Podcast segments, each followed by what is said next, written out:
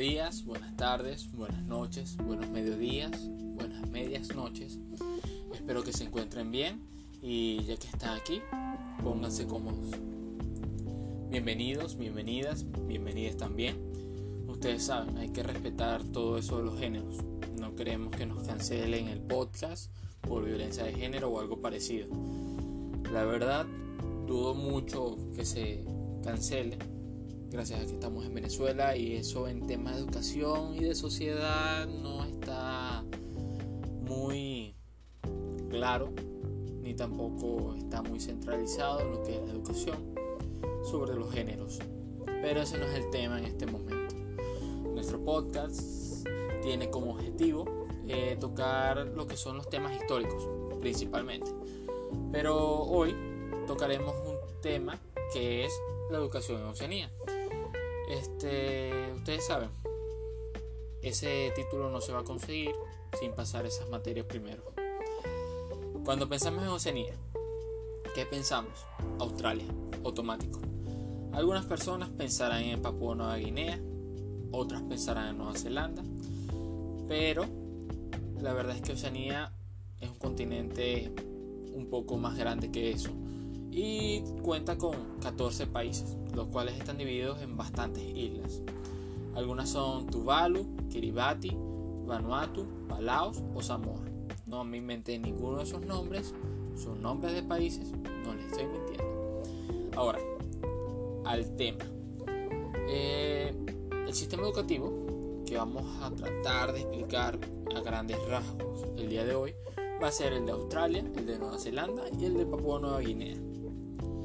Es importante mencionar que lo que es la educación es un tema de responsabilidad principalmente de los estados y los territorios. Cada gobierno del estado o territorio financia y regula lo que son las escuelas públicas y privadas dentro de su área de gobierno. Eh, encontrándonos con Australia, podemos decir que tiene tres niveles en lo que es la educación. Es primaria, secundaria y educación superior muy parecido a la que encontramos aquí en Venezuela. Este, la educación es obligatoria desde los 5 años hasta los 15 años o desde los 5 años hasta los 17. Todo depende del estado o del territorio. La educación se encuentra regulada por lo que son un marco de cualificaciones australianas. Es un sistema unificado de cualificaciones nacionales en las escuelas, en la educación, en la formación profesional y en el sector de educación superior.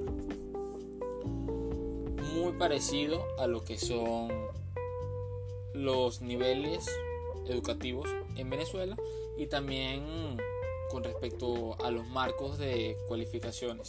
Claro, solamente que es venezolano. Ahora, el sistema educativo de Nueva Zelanda eh, basa sus fundamentos en lo que es el sistema británico y se encuentra reconocido a nivel internacional. Un puntazo esa parte. Este no es como en Venezuela que tenemos que pasar por muchos problemas, forzar muchas otras niveles de educación para que sea reconocido nuestro grado en, mucho de, en muchos casos, claro. El inglés en Nueva Zelanda es la lengua cooficial y se encuentra junto al maorí, siendo las lenguas oficiales de Nueva Zelanda las que más se utilizan. Eh, la enseñanza se imparte normalmente en inglés. Gracias a esto, Nueva Zelanda se ha convertido en un país alternativo para aprender inglés. Claro, si no quieres irte al Reino Unido a aprender inglés, si estás cansado de ese frío y te quieres ir a un clima tropical y bastante bueno. Claro, ese sol que la verdad según que quema mucho. Pero si quieres algo diferente, ahí está Nueva Zelanda esperando para que vayas para allá. Este, la estructura en lo que es la educación tiene varias etapas. La preescolar, la educación primaria, la educación secundaria, las cuales son gratuitas para todos los ciudadanos y residentes en Nueva Zelanda. La educación superior da lo que es el acceso igualitario y accesible y da garantía de una calidad y una validez como ya dije, internacional. En la enseñanza secundaria, los estudios no están dirigidos por lo que son institutos diferentes para diferentes tipos de carreras, sino que existen varias vías para un estudio flexible. Lo que es el Certificado Nacional de Logro Educativo, CNLE, la verdad tiene un nombre en inglés, pero lastimosamente aún no me puedo comprar el pasaje a Nueva Zelanda para aprender inglés, así que este le sirve.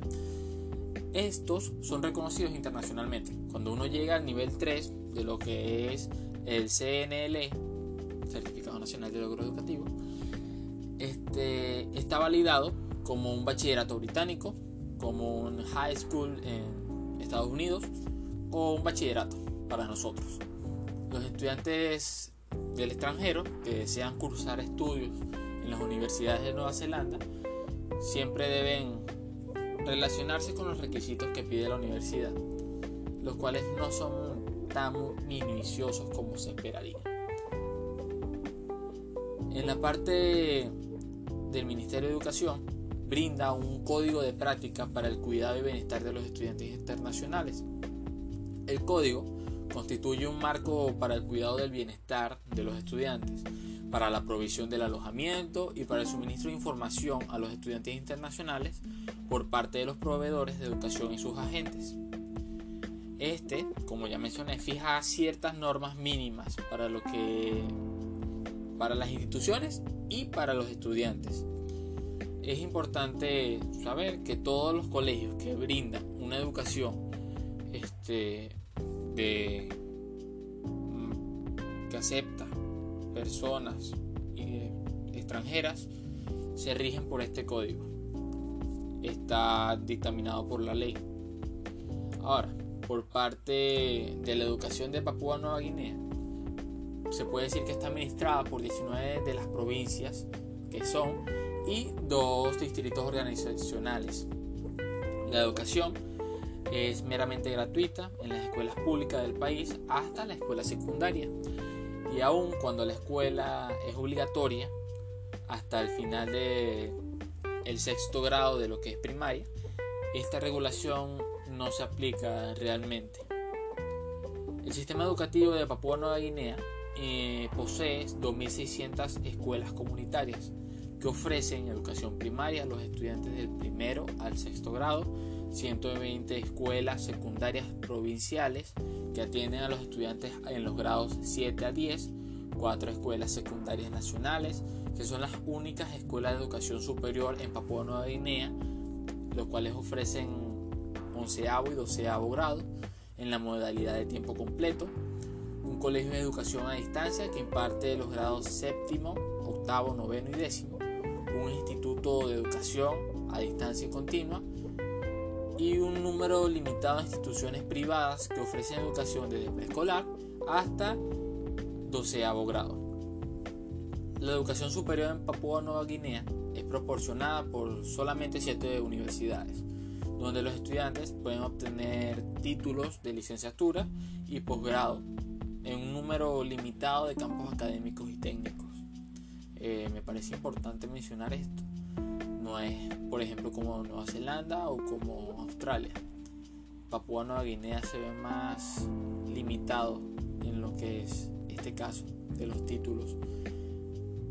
Ahora, según la información que se puede conseguir en la web de Index Mundi, en lo que se trata de porcentajes de alfabetización, estos tres países que mencioné, se puede encontrar, por ejemplo, Australia puesto 38 con un 99% de tasa de alfabetización, Nueva Zelanda en el puesto 50 con igualmente un 99% de, de tasa de alfabetización y Papúa Nueva Guinea en el puesto 186 con 62,4% en lo que es alfabetización.